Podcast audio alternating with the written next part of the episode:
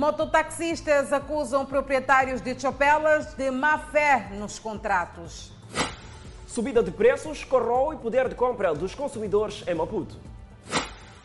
Automobilistas queixam-se de precariedade de algumas vias na capital do país. Especialistas esperam bons resultados nos teatros operacionais com as nomeações das chefias militares das Forças Armadas de Defesa de Moçambique.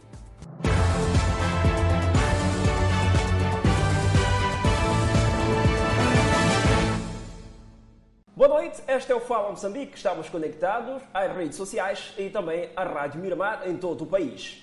Operadores de mototáxis vulgo chopelas acusam proprietários de romperem com os contratos sem justa causa.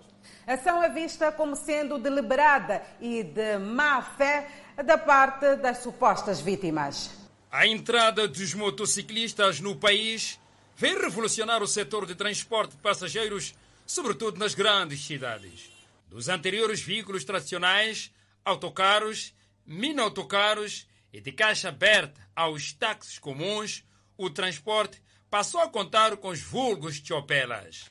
Nesta atividade, nem tudo vai bem, sobretudo nos contratos firmados entre proprietários e operadores. A senhora me deu o contrato de dois anos para trabalhar com a moto, depois de dois anos ia levar a moto.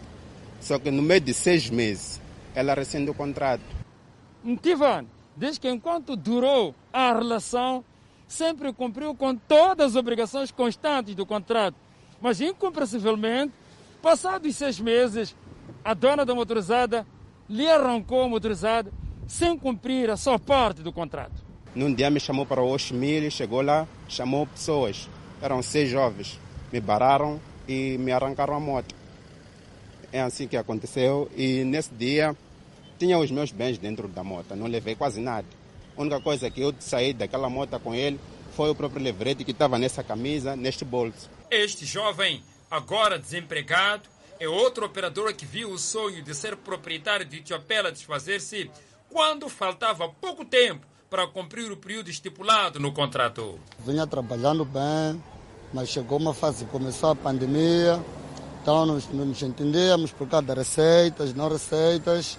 Então o dono acabou me arrancando o chopela. Paulino Cos explica que o contrato celebrado entre particulares insere-se no âmbito da autonomia privada com regras próprias. Depois da assinatura pelas partes, o contrato passa a ter valor jurídico e as partes devem cumpri-lo integralmente.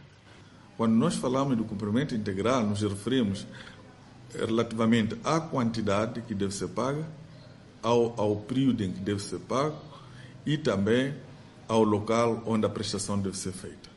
Portanto, qualquer falha neste tipo de, de, de, de cumprimento pode fazer com que a parte eh, lesada rescinda o contrato. COS acrescenta que a parte lesada tem o direito de acionar vias legais para ver os seus direitos repostos. Não pode haver dúvida relativamente a essa matéria. Existe o direito de demandar, mas logo nasce o direito do contraditório. E o princípio do contraditório é bastante importante, tanto que o regime que, que se aplica quando se viola este princípio é de nulidade. Não ficando satisfeito com a decisão, o cidadão está no direito de recorrer em alguns casos, pode mesmo acionar o recurso extraordinário para a reposição dos direitos ora violados. Um jovem de 36 anos de idade está impossibilitado de andar depois de cair de uma estrutura de metal no bairro das Motas. Trata-se de um acidente de trabalho e a vítima alega abandono por parte do proprietário da residência onde tudo aconteceu. Ernesto Panguani é o rosto da indignação. Depois de cair desta estrutura de suporte de tanque de água nesta residência, viu-se impossibilitado de se locomover. As palavras saem com muito esforço. Caiu em coisa, no tanque. O que estava lá a fazer? A trabalhar. A ajuda, que por sinal chega a conta gotas. Três coisas. Três coisas, sem meticais, 120 os 120 meticais que a pessoa trouxe, o seu patrão trouxe, ajuda para comprar comida, medicamento, é suficiente? Não, não é suficiente. É desta forma que o senhor Ernesto tem se locomovido.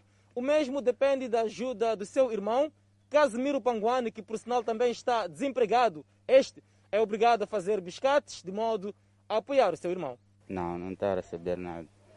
Essa pessoa foi ao hospital, depois foram buscar dia 22 de dezembro, dia 22 de dezembro, e vieram deixar aqui em casa, não trouxeram nada mesmo. Até mesmo esse colete que ele tem, foram levar ele, depois trazer, viram ele deixar aqui em casa. Eu até não aceitava que ele saísse legalmente lá no hospital. Este é o tanque em alusão.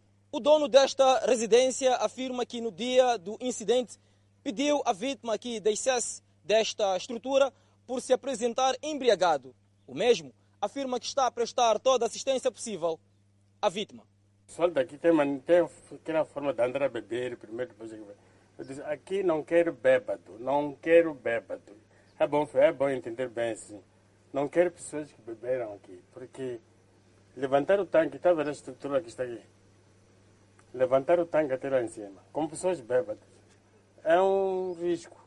O dono da residência alega falta de condições e diz que se tivesse dinheiro, no lugar de 100, pelo menos 200 meticais, seria o apoio à vítima.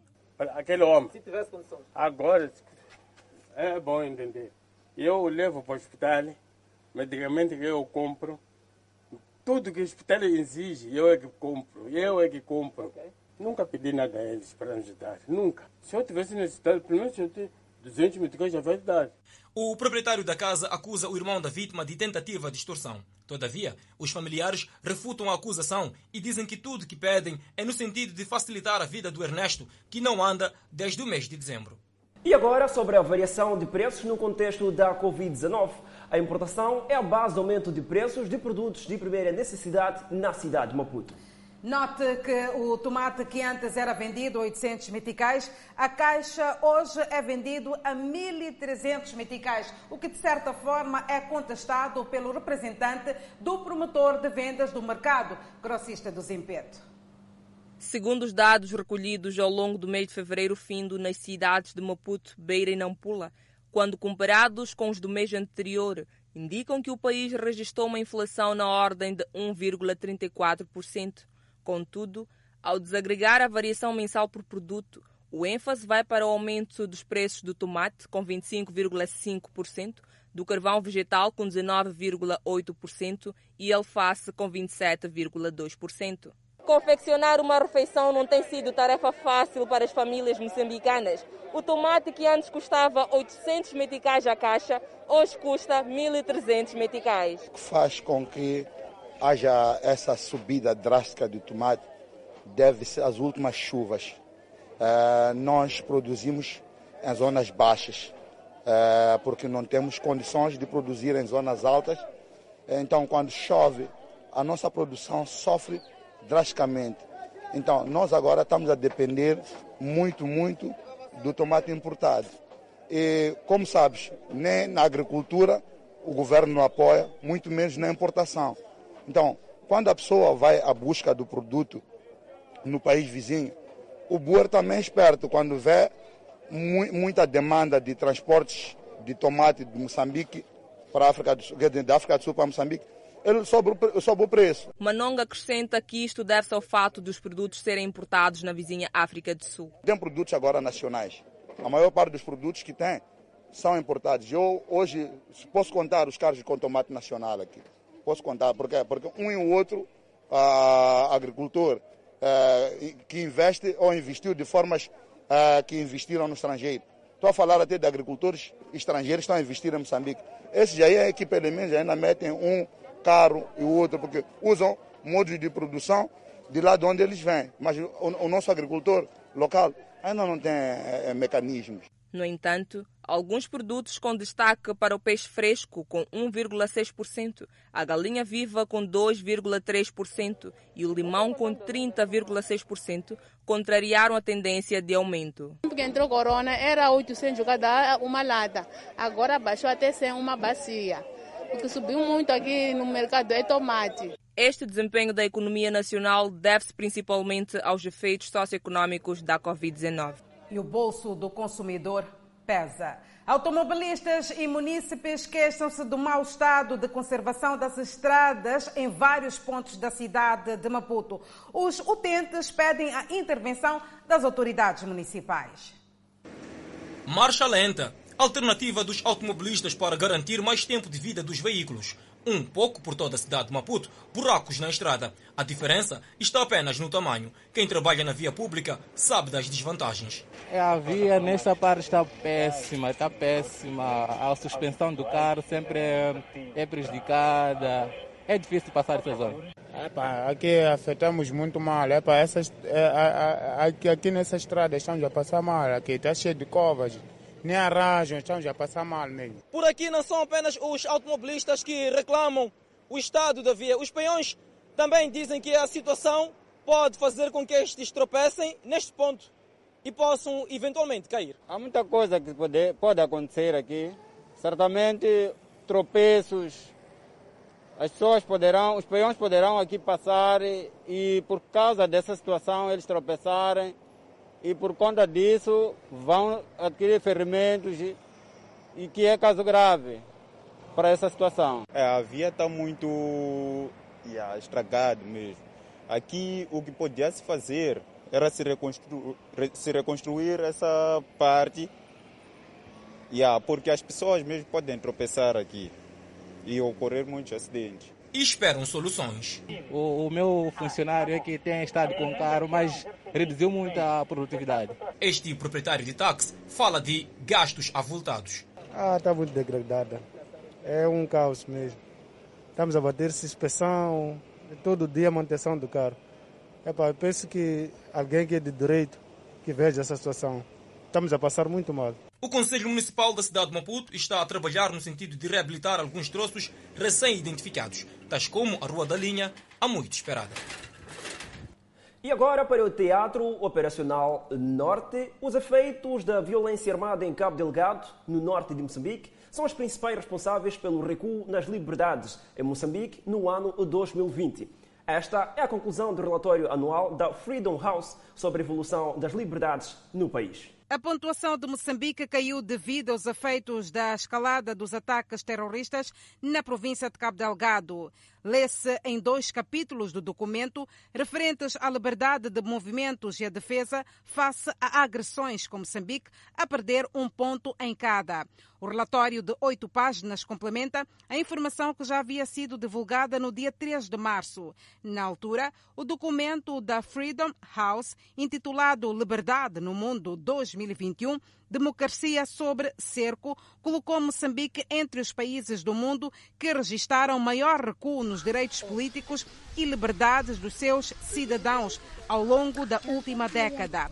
A organização não governamental sem fins lucrativos, com sede em Washington, anunciou que a pontuação de Moçambique recuou 16 pontos na última década, sendo o Mali, a Turquia e Tanzânia os países que registaram maiores recuos, respectivamente de 39, 31 e 30 pontos, incluindo na categoria parcialmente livre. Moçambique é o 16º dos 27 países que mais recuaram na listagem da Freedom House desde o início da década de 2010. O documento divulgado indica ainda que a corrupção continua a existir de forma generalizada nos mais altos níveis de governação. A violência armada em Cabo Delgado, onde se desenvolve o maior investimento multinacional privado de África para a exploração de gás natural, está a provocar uma crise humanitária, com mais de 2 mil mortes e 670 pessoas deslocadas sem habitação nem alimentos.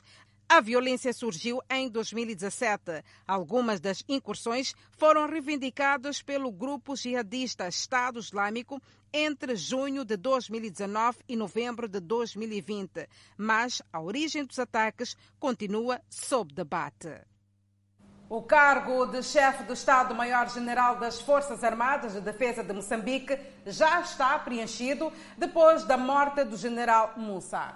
O Presidente da República designou o agora almirante Joaquim Mangrace para o cargo depois de o exonerar do posto de chefe da Casa Militar.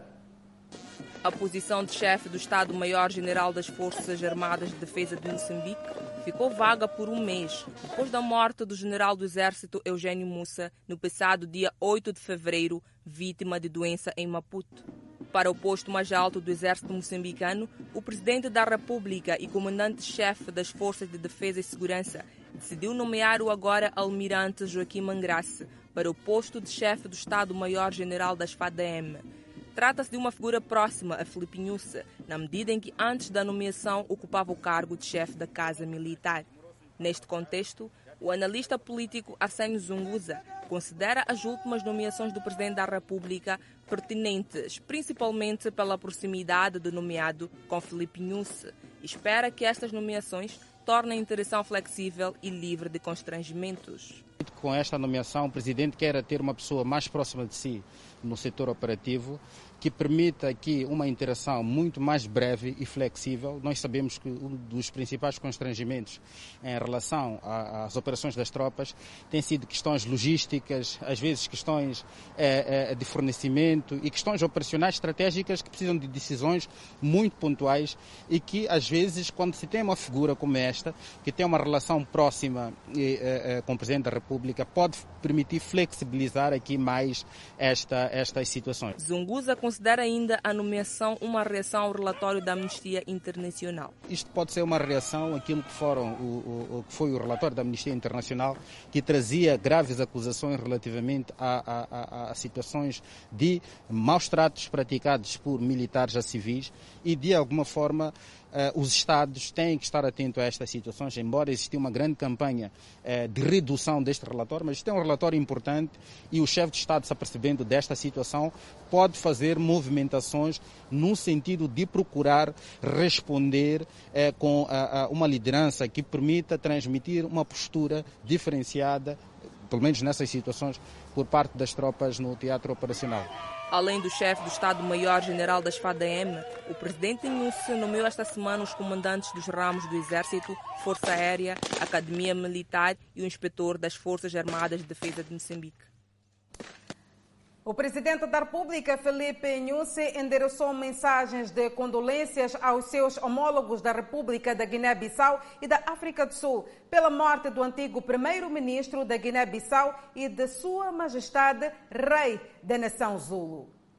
Na sua mensagem dirigida ao presidente da Guiné-Bissau, o presidente da República refere que foi com profunda tristeza que tomou conhecimento do falecimento do senhor Manuel Saturnino da Costa, antigo primeiro-ministro da Guiné-Bissau, a 10 de março de 2021, vítima de doença. Manuel Saturnino da Costa um dos ícones da luta do povo guinense pela autodeterminação, defendeu com fervor os ideais do panafricanismo na Guiné-Bissau e na comunidade lusófona através do seu forte engajamento na liderança do Partido Africano da Independência da Guiné-Bissau e Cabo Verde. Foi notória a sua astúcia na condução dos destinos do seu país na qualidade de primeiro-ministro. Lê-se na mensagem do presidente da República.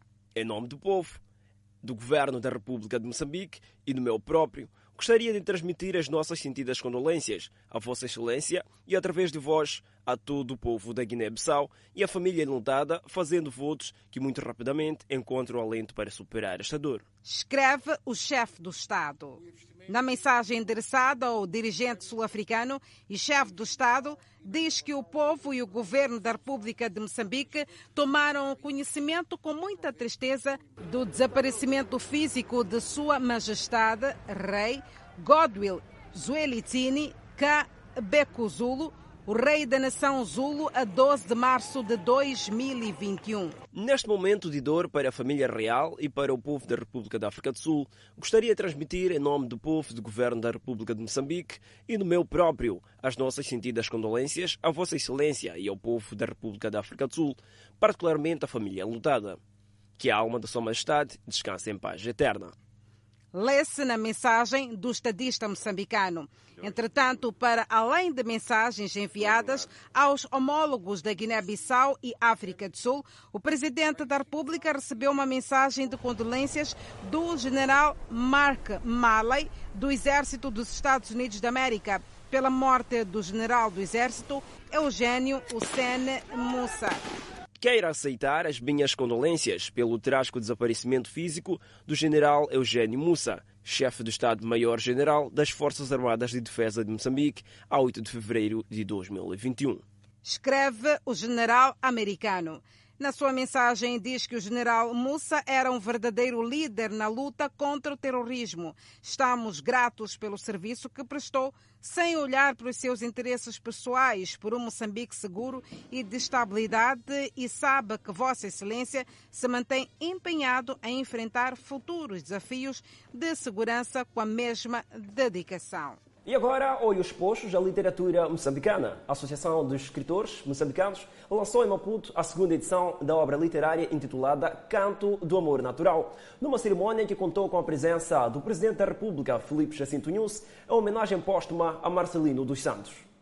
Prefaciada pelo escritor Armando Artur, a obra homenageia o poeta e a sua poesia enaltece o seu percurso na política que acabara, pelas circunstâncias históricas, assumindo essa condição para o resto da sua vida. Apelidado por Calungano, Marcelino dos Santos foi um poeta assumidamente marxista, mas que soube associar, ao mesmo tempo, a poesia à sua ação política.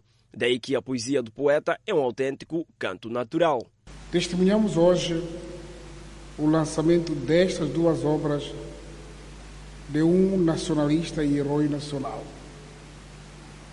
O conteúdo e legado do Marcelino dos Santos, tanto político quanto poético, elucidam sobre o amor incondicional que sempre nutriu pela pátria que o viu a nascer e a vontade de ver a sua terra e o seu povo livres da dominação colonial que durava cinco séculos. Poeta confirmado, e guerrilheiro assumido, Marcelino formava uma imagem inédita e multifacetada que foi produto da sua constante busca por melhores caminhos para a liberdade. O presidente da República, Felipe Jacinto Nunes, referiu que a característica multifacetada de Marcelino dos Santos fez com que, durante a luta pela independência de Moçambique, os seus poemas andassem lado a lado com as armas dos guerrilheiros e que, no contexto atual do país, a cultura deve continuar a desempenhar o seu papel como fator de coesão social. Serviu-se dos seus poemas para perpetuar a cultura, utilizando figuras de estilo que nos remetiam às nossas práticas culturais, cravejadas de mensagens de despertar para nos conduzir ao repúdio do colonialismo.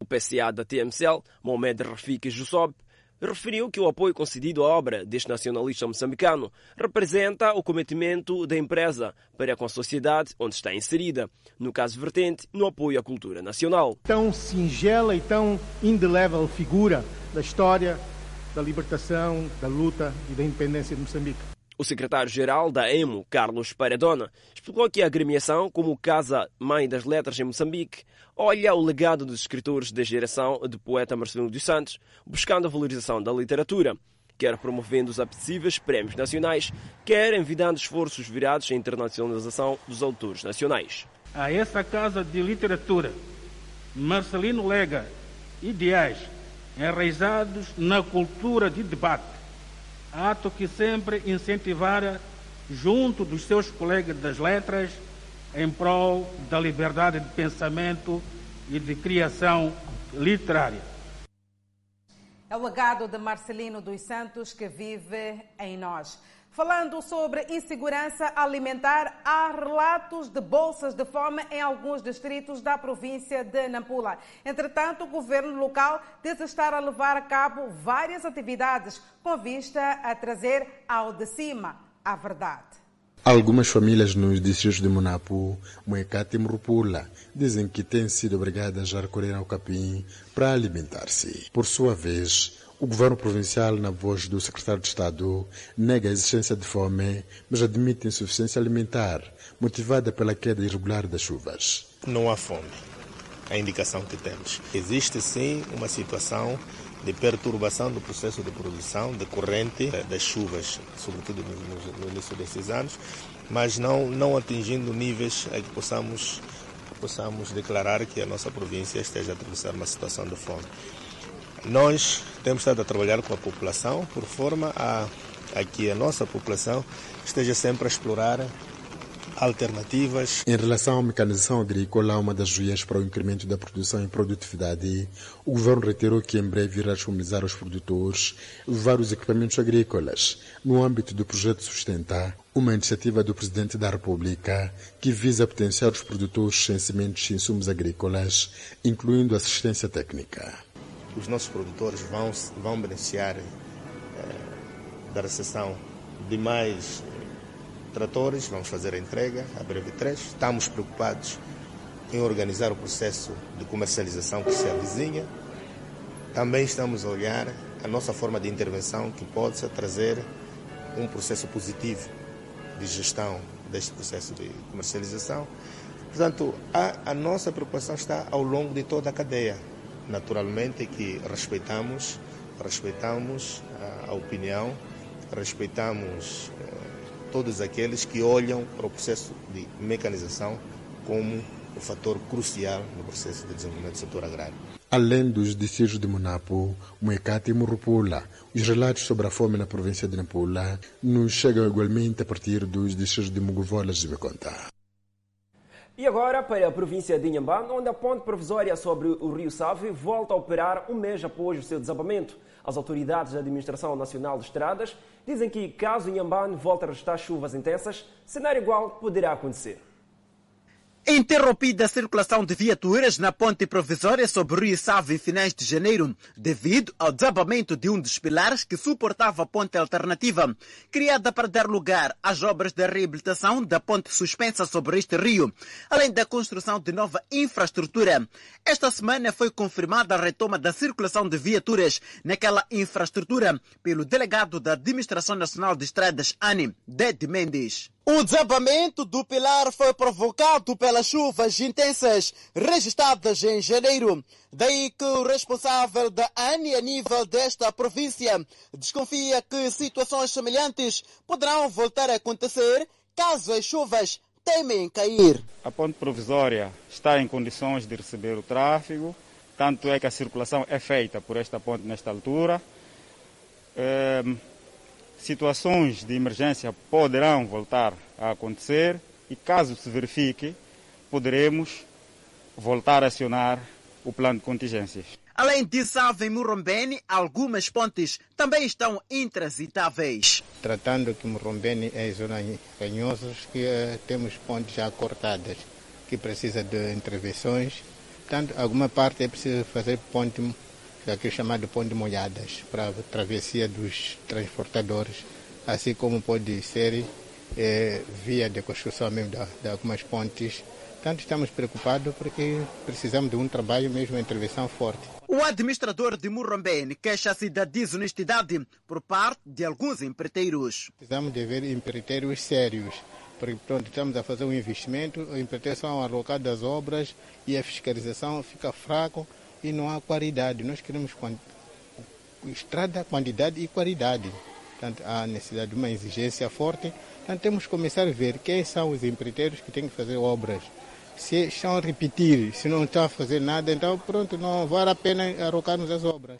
Falando no final da sessão provincial de estradas, o delegado da AN legitimou estas e outras preocupações, porém fez saber que nesta época chuvosa nenhuma intervenção de vulto será feita nas vias de acesso degradadas. E o que estamos a fazer é a proteção recorrendo a sacos de areia para garantir a transitabilidade mínima enquanto esperamos que passe a época chuvosa, para fazermos intervenções de, de grande vulto.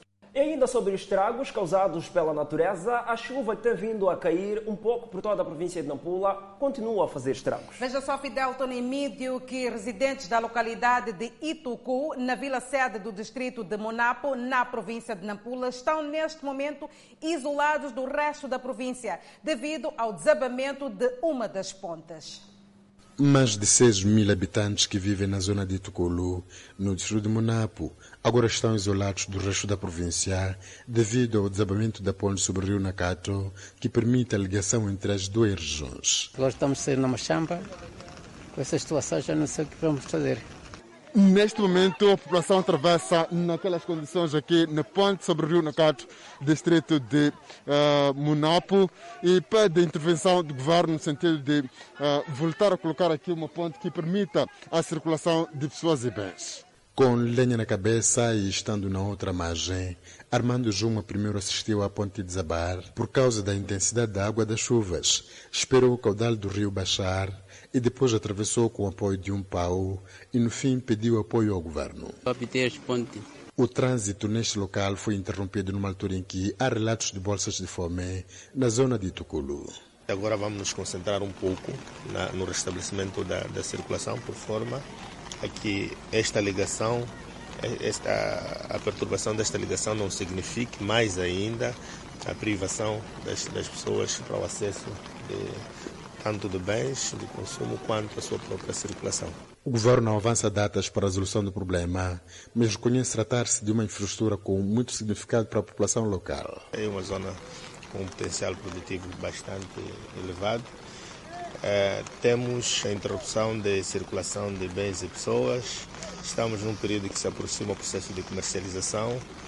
É, teremos que tomar medidas por forma, é, com alguma urgência, conseguir retomar a circulação a nível deste, desta via. Neste momento, decorre já o levantamento das necessidades para a reposição da infraestrutura. E não deixe de ver no próximo bloco, o roubo de medicamentos facilita perdão, roubo de medicamentos uh, facilita a segurança no distrito de Marara. Veja também, logo a seguir ao intervalo, pai espanca namorado da filha em Maputo. Estas e mais notícias é para acompanhar já a seguir. Nós voltamos já já.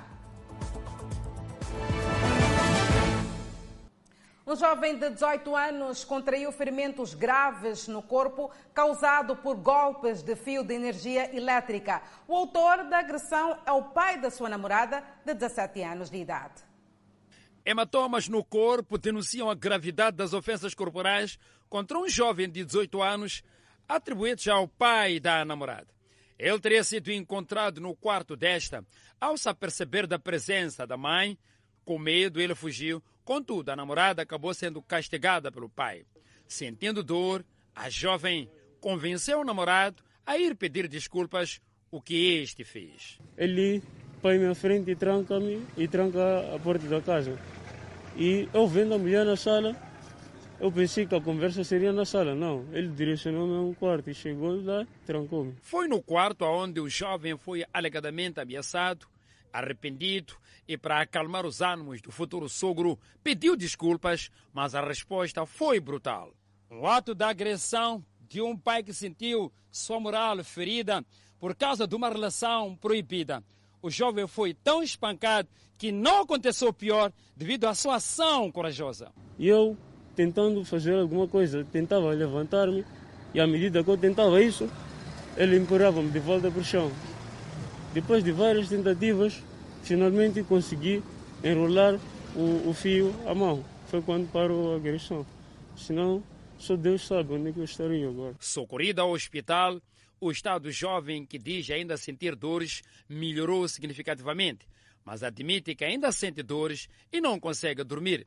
A mãe está ainda chocada. Depois eu liguei para o advogado para pedir ajuda, porque eu estava desesperada, não me faltava vontade antes de subir mas eh, pensando nas consequências também, eu não fiz isso, mas eu fiquei mal mesmo. Ah, eu, eu tenho três dias sem dormir. E pelo estado em que ficou, ela e o pai da vítima só querem a justiça. Estava mesmo daquele jeito que eu nem olhei duas vezes. Eu fiquei desesperada, eu chorei até, porque eu nunca bati a ele daquele jeito. Parece que fosse um ladrão. O que eu quero, só eu peço a justiça. Do jeito como ele bateu meu filho, é como se fosse um ladrão. Aquilo ali dá a entender daquele senhor ali, parece que ele não tem filhos, não é humano. Agora, o que eu quero é que as autoridades venham fazer a justiça. A polícia confirma ter tomado conhecimento do caso. A polícia tomou conhecimento da ocorrência deste caso e o respeito, de imediato o respectivo auto foi lavrado, que vai seguir os seus trâmites legais para a sua responsabilização. O indiciado chegou a ser chamado para a esquadra, mas não foi detido por não ter sido encontrado em flagrante delito, sendo que vai responder o processo em liberdade. E desta triste situação, vamos à província de Tete, onde a falta de mínimas condições de segurança poderá ter facilitado o roubo de medicamentos no Centro de Saúde de Marara, no distrito com o mesmo nome, na província de Tete. Indivíduos desconhecidos ainda há ontem entraram e roubaram quase todos os medicamentos neste centro de saúde. Na sequência, segundo os moradores, o hospital ficou pelo menos três dias sem nenhum fármaco. Ao que tudo indica, os ladrões não tiveram muito sofrimento para atingir os seus objetivos, pois, para além da falta de guarda, energia, neste centro de saúde, as portas não trancam, o que pode ter facilitado o roubo dos fármacos nesta unidade sanitária. Não, não é bom. Tem que ter energia. Com esses roubos, tem que ficar com segurança aqui, para segurar aqui. Não tem energia. Uhum. Sim. E como que tem sido quando as senhoras vão para lá para nascer e na maternidade? Como costumam fazer? É só pegar a lanterna, ficar aí. Lanterna costuma ser de quem? Da pessoa do hospital ou da pessoa que vai para lá? A da pessoa que vai para lá. Os residentes locais questionam as razões do centro não ter energia elétrica quando a região possui corrente elétrica da HCB. Por outro lado, as mulheres falam do sofrimento que passam na hora de parto na maternidade. Telefone, Temos levado lanternas. Para os que têm telemóveis com iluminação, usamos os mesmos enquanto as parteiras fazem os seus trabalhos. Aí no bairro tem energia. Não sabemos por que lá não tem energia. A nossa reportagem aplicou todos os esforços para ouvir a Direção Distrital de Saúde. Chegamos na Direção Distrital, a Secretaria entrou em contato com a diretora que esteve ausente no local. Esta, por sua vez, solicitou-nos para comparecer neste centro onde encontrava-se de serviço. Chegados neste local, alguns funcionários, portanto, sem gravar a entrevista, revelaram que a diretora e o médico-chefe distrital ausentaram-se de ambulância. Para a população local, não faz sentido que esta unidade hospitalar esteja nestas condições. Porque não está bem organizado. Tem que organizar para acabar com esses roubos aqui. Porque nós estamos a passar mal, né? Uma pessoa vai, vai vir aqui no hospital a dizer ele está doente. Chegar aqui já não tem comprimido. Ele vai morrer. Durante o trabalho, a nossa reportagem foi proibida de captar imagens em outros compartimentos do centro, alegadamente por a diretora ter recebido ordens do médico-chefe distrital local. O novo capítulo acaba de se abrir no caso da Universal em Angola. Os membros da Universal estão revoltados com as declarações do Ministro da Cultura, Turismo e Ambiente. Uma crise que se arrasta há mais de um ano, com invasões de templos, violência, cabo de ser agredido por ex-pastores, expulsão de missionários angolanos e estrangeiros. Eu estou aqui, estou sendo expulso da igreja do Camama. Os supostos pastores estão fora a me esperar, me mandar sair. Só que eu não posso filmar eles, porque se eu filmar eles, estão a partir telefone. Nós estamos aqui dentro do, do apartamento na, na Catedral do Viana, que foi invadida agora. Invadida pelos rebeldes. Está eu aqui, minha esposa, aqui dentro, aflitos, aqui, ajeitando as coisas para sair daqui. A gente não sabe o que, que vai ser. Atos cometidos por um grupo de dissidentes, auto-intitulado Comissão de Reforma, composto por ex-membros desligados da instituição por desvios de condutas morais e, alguns casos, até criminosos. Homens que forjaram documentos, ameaçaram, promoveram assembleias falsas e agora são reconhecidos pelo Estado angolano através das declarações do ministro da Cultura, Jomo Fortunato, como representantes oficiais da Igreja. A Igreja Universal realizou uma assembleia e o resultado dessa Assembleia foi informado ao INAR, o Instituto Nacional dos Assuntos Religiosos, e essa nova direção é o, o, o, novo interlocutor com o Estado angolano. Em comunicado oficial, a Igreja declara a IURD volta a reafirmar que nenhum dos indivíduos que integram esse ilegal conselho tem quaisquer poder de representação da mesma. Durante um evento organizado para supostamente buscar diálogo entre as igrejas, o ministro da Cultura fez declarações preocupantes. Ele culpou os religiosos de outros países pelas disputas, entre outros motivos, que seriam provocadas por interferência de líderes estrangeiros nas comunidades implantadas em Angola. A declaração do ministro trouxe grande repercussão nas redes sociais, trazendo nos membros uma reação imediata de revolta contra tal decisão. Mas nenhum dirigente vai entregar as nossas igrejas na mão de criminosos. Ficam mentir o presidente, ou drabar o presidente, enganar o presidente. Esse recado é para todo o povo da Igreja Universal do Reino de Deus. Palhaçada acabou. Brincadeira acabou. Se a polícia não quer defender a nossa igreja, nós vamos defender. Em um dos postes, um membro diz: Eles vão ver se tentar entregar os templos nas mãos dos reformistas. Nós somos os donos, que doamos os nossos dízimos e ofertas e que escolhemos os que vão nos liderar. Em outro, uma obreira diz: Esse país, se continuar assim, nunca terá um futuro promissor. Assisti atenciosamente e senti vergonha de ver esses senhores a falarem: Senhores, nós somos milhões e quem decide na nossa igreja somos nós. Especialistas em direito internacional alertam que o ministro da Cultura angolano cometeu um ato de xenofobia ao culpar os líderes estrangeiros pelos conflitos religiosos no país. Fere diversos tratados de direitos humanos ratificados, inclusive por Angola. Olha, a declaração do ministro da Cultura de Angola é inaceitável. Falar que líderes religiosos estão lá no país dele, vindos do estrangeiro, criando situações que, olha, que são ilícitas, isso sem dúvida alguma caracteriza uma xenofobia. Casos de xenofobia têm se multiplicado nas redes sociais. Nessa publicação, diz: todos os pastores brasileiros têm 48 horas para se retirarem de Angola, porque nós vamos caçar um por um.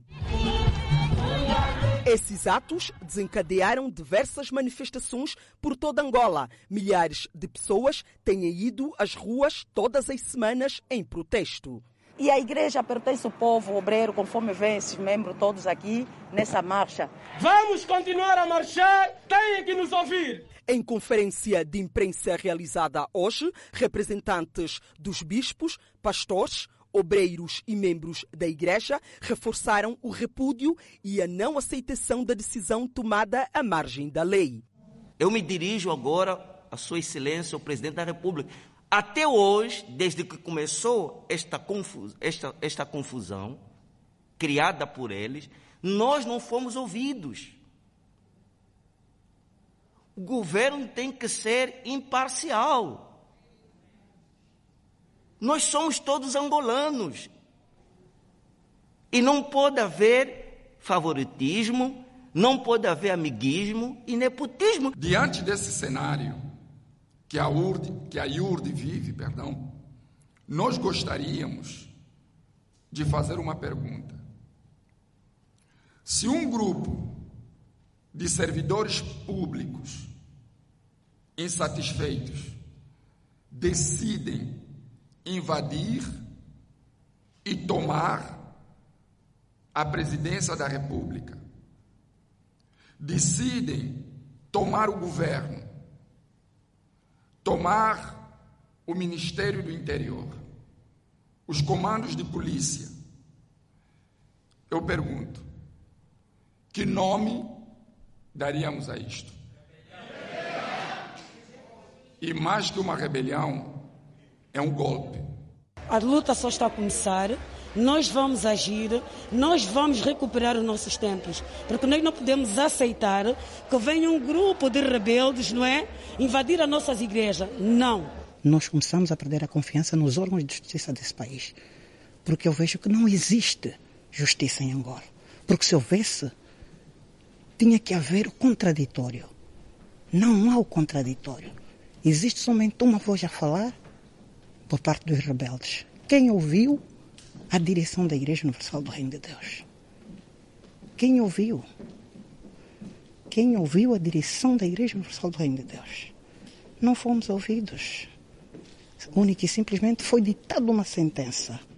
Desde 1992, em Angola, a Igreja Universal está à frente de diversas ações humanitárias e de responsabilidade social. No mês passado, voluntários fizeram um mutirão para retirar toneladas de lixos durante a crise pública de saneamento que assola a capital angolana. Porque nós estamos a participar desta mega campanha de limpeza em que mobilizamos todas as igrejas a nível do município, em particular aqui também a Igreja Universal, para que nós pudéssemos atender ao chamado de Sua Excelência a Governadora Provincial, tendo em conta o avolumado de lixo. Estamos a tirar o lixo porque essa pandemia mesmo fez as coisas muito mal com o lixo aqui, se chover, as nossas crianças, mesmo nós em geral, estaremos mal. Na área da saúde e combate à pandemia, foram doados litros de álcool em gel para vários hospitais e administrações municipais, além de suporte de alimentação para familiares de pacientes que passam a noite em frente aos hospitais, impedidos de realizarem visitas devido à pandemia. E passamos aqui todo dia sem comer. Até esse laço que se trazendo, graças ao Senhor, minha querida, Deus tocou para você. Na noite deveríamos dormir à fome. Ao longo de décadas de serviços sociais, a Universal realiza ações de destaques como apoio a familiares e presidiários, trabalhos de incentivo à educação e, principalmente, campanhas de alimentos para atender milhares de adultos, jovens e crianças nas diversas comunidades carentes. E para ver no próximo bloco, pelo menos 10 países europeus suspenderam a vacina AstraZeneca. Para falar ainda sobre a Covid-19, na janela de esperança, Moçambique registrou mais 876 casos recuperados. Estes e outros assuntos é para conferir logo a seguir o intervalo. Nós voltamos já já. A crise de água potável está a preocupar os residentes do distrito de Macate. E para acabar com esta escassez, o governo distrital necessita de 50 furos de água. No distrito de Macate, a água no rio é tudo que as famílias têm para as necessidades básicas. A crise de água, que já dura quase cinco anos, está a retardar o desenvolvimento do distrito. Yeah, aqui a situação de água está um pouco difícil porque não temos bom não temos bom furo de água aqui. Sendo um problema antigo no distrito, moradores pedem melhorias no abastecimento de água potável. É, visto que devem criar mais fontes de abastecimento de água, pelo menos acrescentar mais um pouco, entraram aí nos bairros, colocar mais fontes de água. Aqui os furos de água estão assim, todos avariados. O senhor Rodivento Capesse é casado e pai de dois filhos, mora no distrito há 15 anos e está preocupado com a falta de água na região.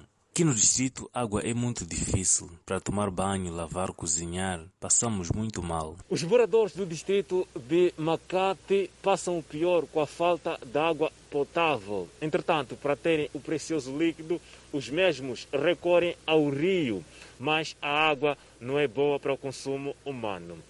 Mas para acabar com esta situação, o governo distrital necessita de 50 furos de água. Ainda precisamos de muitos furos, visto que a distância de um furo para uma residência ainda é maior e pensamos com o aumento de furos podemos acrescentar aqueles que já temos na comunidade para facilitar esta, esta busca de água potável, porque alguns preferem ir aos rios, por estar próximos dos rios e a distância à bomba ser um pouco maior, preferem aproximar aos rios. Mas nós não temos aconselhado isso porque alguns dos nossos rios têm crocodilos, alguns dos nossos rios no, no tempo de chuva fica um pouco arriscado até a própria travessia. Por isso dissemos que com mais furos nós podemos minimizar esta busca de água aos, aos nossos rios. O distrito de Macate tem uma população estimada em 84 mil habitantes e uma boa parte deles vive na base da agricultura. E agora, fora de portas, sobre as vacinas da Covid-19. As autoridades de saúde da Dinamarca, Noruega e Islândia suspenderam o uso da vacina AstraZeneca após um relatório de formação de coágulos sanguíneos em alguns receptores. O relatório diz respeito à morte de uma pessoa na Dinamarca. A Autoridade de Saúde dinamarquesa declarou em um anúncio a suspensão da vacina da AstraZeneca por 14 dias, enquanto a Agência Europeia de Medicamentos conclui uma investigação. O Instituto Norueguês de Saúde Pública divulgou um anúncio semelhante. A Áustria parou de usar alguns lotes de Jobs AstraZeneca devido a duas pessoas que apresentaram efeitos colaterais graves. Um morreu de coágulos sanguíneos. Estónia, Letônia, Lituânia e Luxemburgo seguiram a Áustria e suspenderam os mesmos lotes da vacina. Esses lotes da vacina consistiam em um milhão de doses distribuídas entre 17 membros da União Europeia. A Itália e a Roménia também suspenderam outros lotes da vacina da AstraZeneca. A Agência Europeia de Medicamentos insistiu na quinta-feira que os benefícios da vacina superam seus riscos e pode continuar a ser administrada enquanto a investigação estiver em andamento. A AstraZeneca respondeu no mesmo dia que não havia encontrado nenhuma evidência de um risco aumentado de efeitos colaterais relevantes para esses casos, com base em dados de segurança de mais de 10 milhões de registros.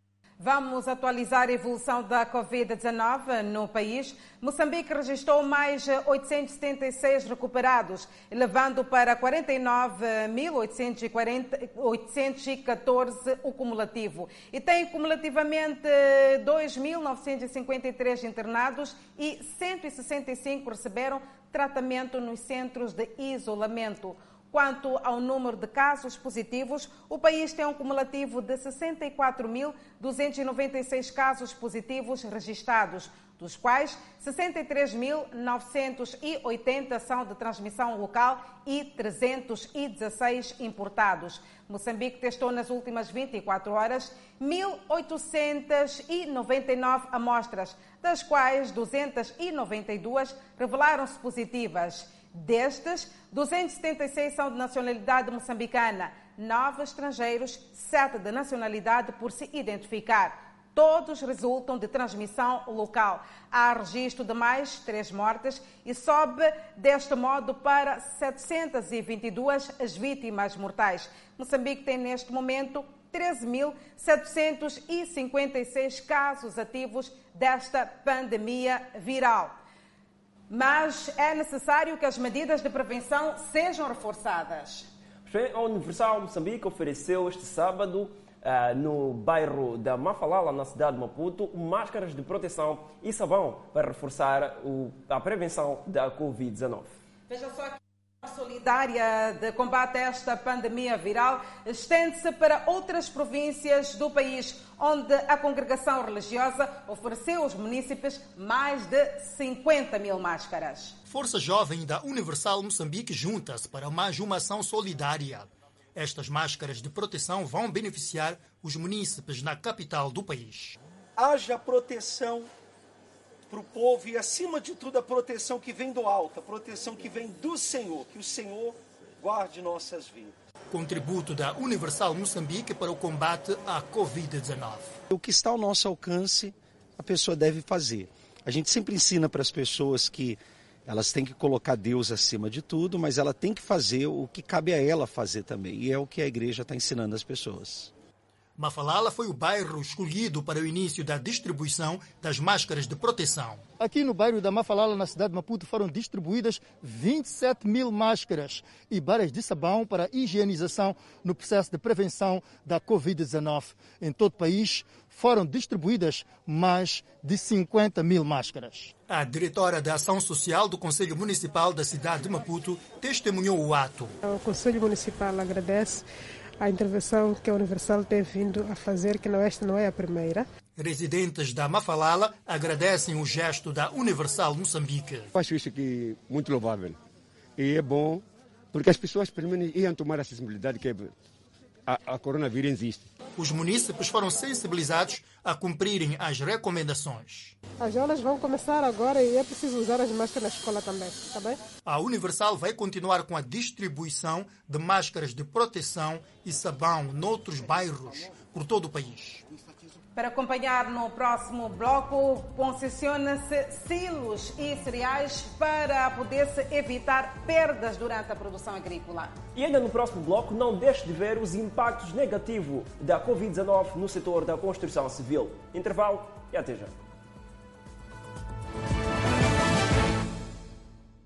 Moçambique vai concessionar silos e armazéns de cereais a duas empresas com o objetivo de minimizar perdas de produtos depois da colheita.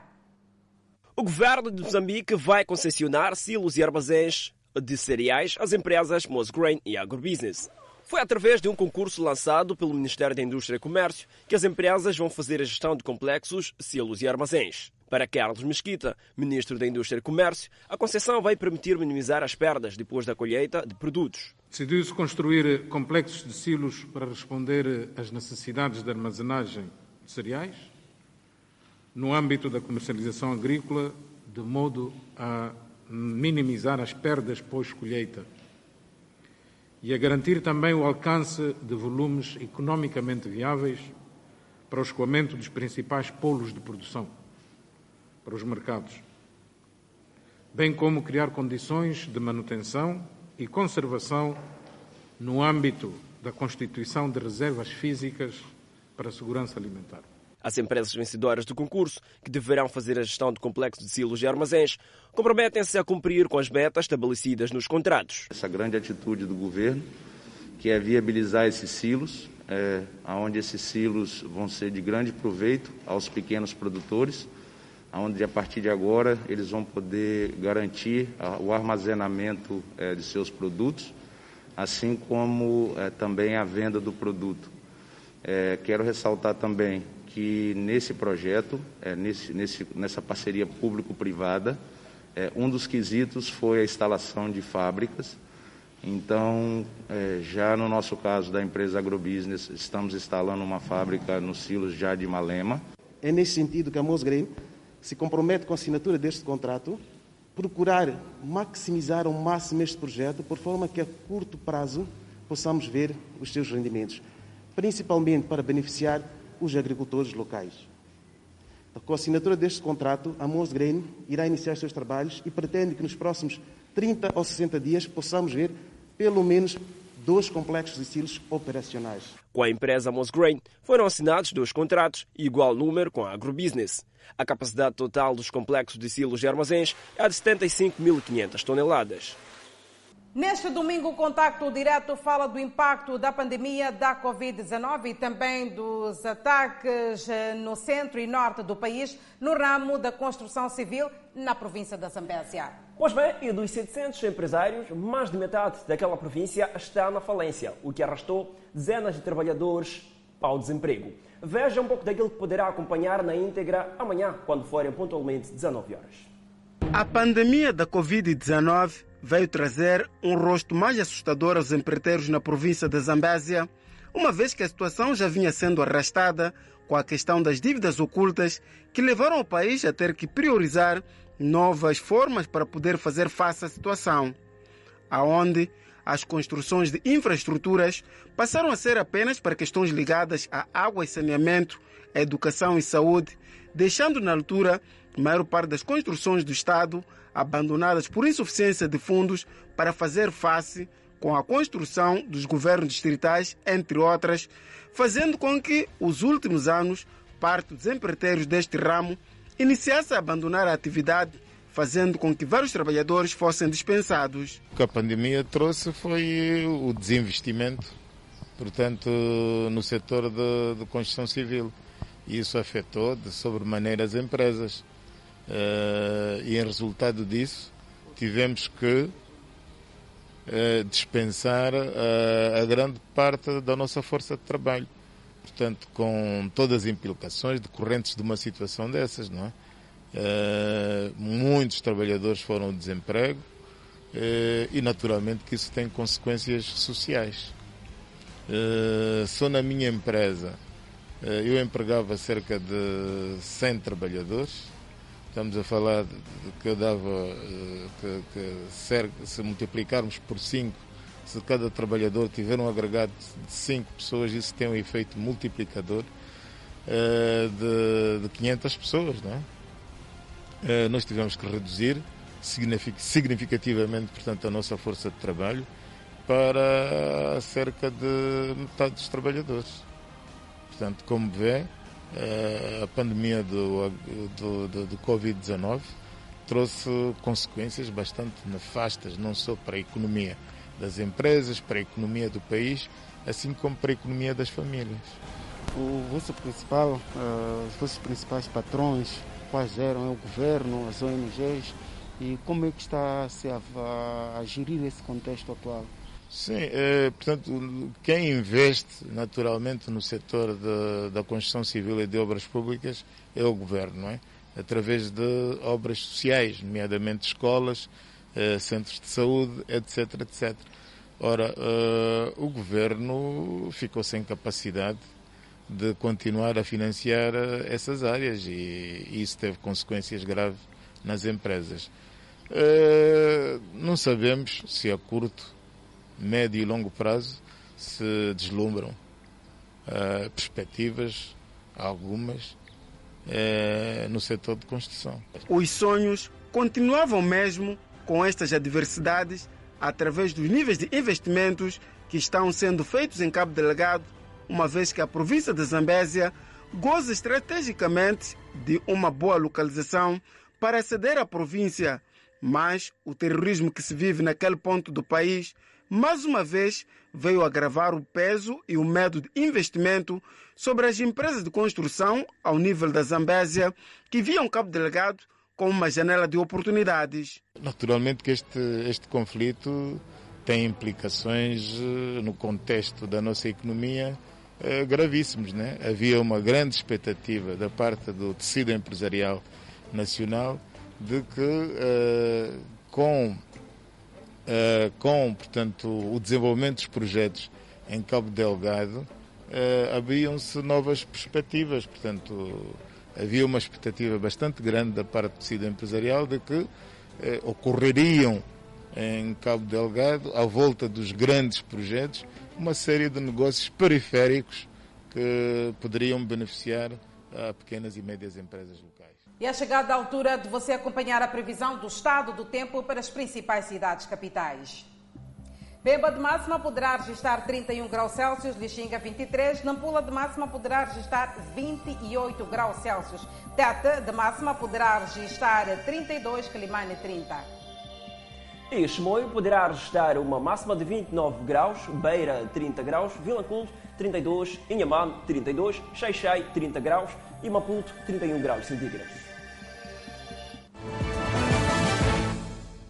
Pessoas em Herat, no Afeganistão, acordaram com casas e lojas destruídas depois que um carro-bomba matou pelo menos oito e feriu mais de 50 pessoas.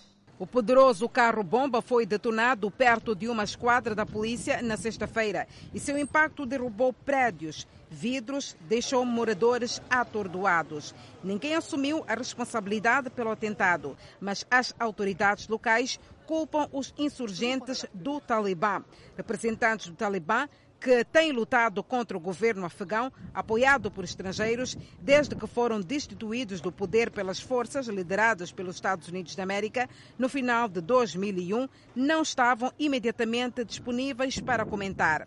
As negociações de paz entre o governo afegão e os rebeldes dos Talibã na capital do Catar, Doha, têm lutado para progredir em meio a apelos internacionais para reduzir a violência. A Rússia planeia realizar uma conferência sobre o Afeganistão em Moscovo em 18 de março e convidou vários atores regionais, incluindo o governo e políticos afegãos, para iniciar o processo de paz enquanto a diplomacia de potências estrangeiras, incluindo Washington, Washington aumenta. Chega em um momento crítico para o processo de paz, já que o prazo final de 1 de maio para a retirada das tropas estrangeiras do Afegão se aproxima e os Estados Unidos revisam seus planos. E com esta notícia marcamos o fim de mais uma edição do Fala Moçambique. Boa noite.